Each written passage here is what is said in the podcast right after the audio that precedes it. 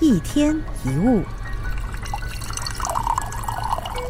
我们常听到许多身患绝症的人说：“假如人生可以重来，希望能够多陪孩子或家人，或者是不要那么忙于工作，更注意自己的身体。”也常听到很多人去追悔，早知当初就应该怎么做怎么做。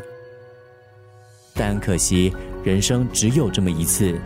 他不会因为我们在某一个时刻懊悔，给我们多一个机会重新来过。所以，随时保持归零的思考非常的重要。什么是归零呢？就是回到原点思考问题，不时的问自己：如果时间可以倒流，你最想做的是什么？如果人生可以重新来过，你的选择会不同吗？如果能够回到一开始，你又会怎么做？其实，在人生的每一个阶段，我们都应该学习重新归零。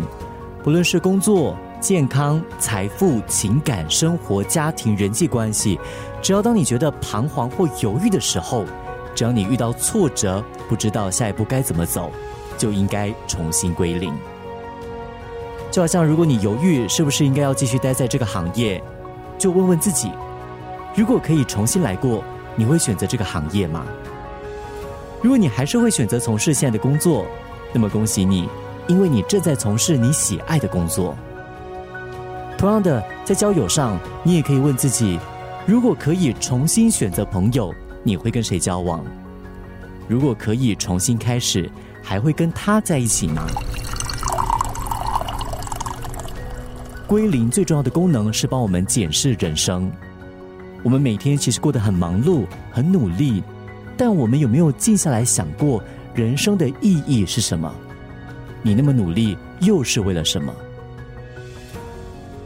人生就好像一趟旅行，不要只顾着往前冲，每到一个地方就要停下来看一看，这个是我要去的地方吗？前面还有路可以走吗？这一条路是越走越好，还是越走越崎岖呢？以及这一路上。